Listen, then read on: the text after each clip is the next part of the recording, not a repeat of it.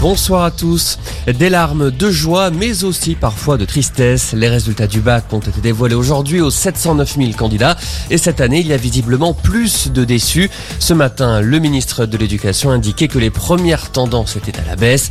Papendiaï, en déplacement dans un lycée du Val-de-Marne, a une explication à ce coup de moins bien. Les premières tendances indiquent une baisse des résultats par rapport euh, aux années précédentes, euh, ce qui euh, n'est pas tout à fait surprenant puisque au fond cette année est la première année réelle de la réforme du bac qui ne soit pas entravée par la crise sanitaire et que cela déjoue également celles et ceux qui prédisaient que la part importante du contrôle continu allait se traduire par des résultats extraordinaires au bac et un bac qui aurait été soi-disant bradé. Les chiffres officiels du taux de réussite au bac seront publiés ce soir. La NUP en ordre de bataille contre le gouvernement. Les quatre groupes de l'Alliance de la gauche, socialistes, communistes, insoumis et écologistes voteront la motion de censure déposée demain contre Elisabeth Borne.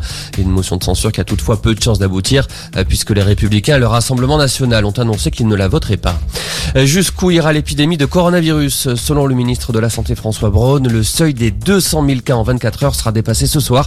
Une première depuis trois mois. La faute à une septième vague portée par les sous-variants d'Omicron BA4 et BA5. Jean-Marc Reiser, fixé sur son sort, la cour d'assises du Barin le condamne à la prison à perpétuité avec 22 ans de sûreté pour le meurtre de Sophie Le Tan, cette étudiante à qui il avait fait visiter son appartement il y a presque 4 ans près de Strasbourg. La famille de la victime se dit satisfaite du verdict.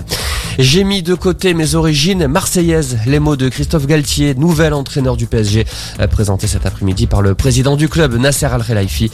L'ancien technicien de Saint-Etienne, Lille et Nice s'est engagé pour deux saisons. Voilà pour l'info, excellente soirée.